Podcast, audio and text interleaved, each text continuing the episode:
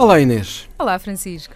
Então hoje vamos uh, falar de um kit para festivais de música? É verdade.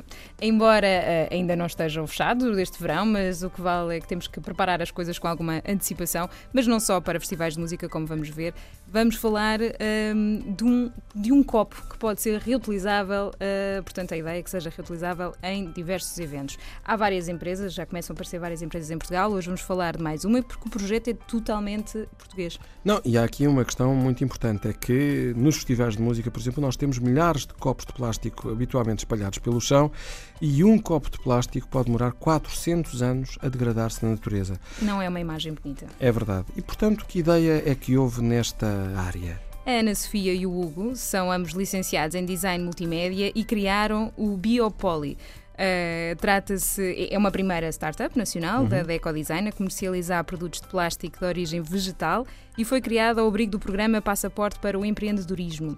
E, portanto, Ou o que seja, é que eles fazem? é um plástico não é plástico. Exatamente. Dizer, exatamente.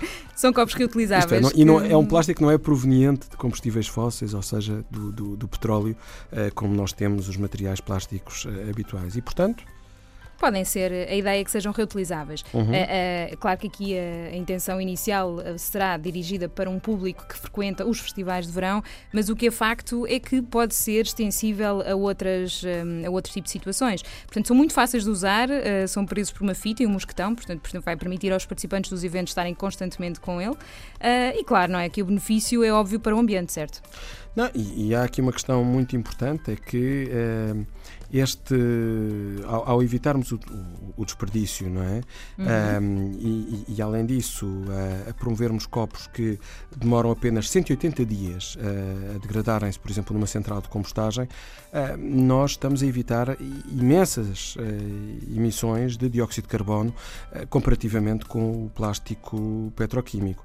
Um, e, e, houve aqui uma distinção feita recentemente. É? é, verdade. Ganho, uh, recebeu este projeto uma menção honrosa na categoria de consumo sustentável na edição 2014 dos Green Project Awards. Uhum. Portanto, a nossa sugestão aqui fica não só para os festivais de música, para os grandes eventos, mas também para as empresas que começam também a pensar substituir os habituais copos de plástico reutilizáveis que estão nas copas para um, utilizar este tipo de, de, de copo, para assim evitar desperdícios maiores.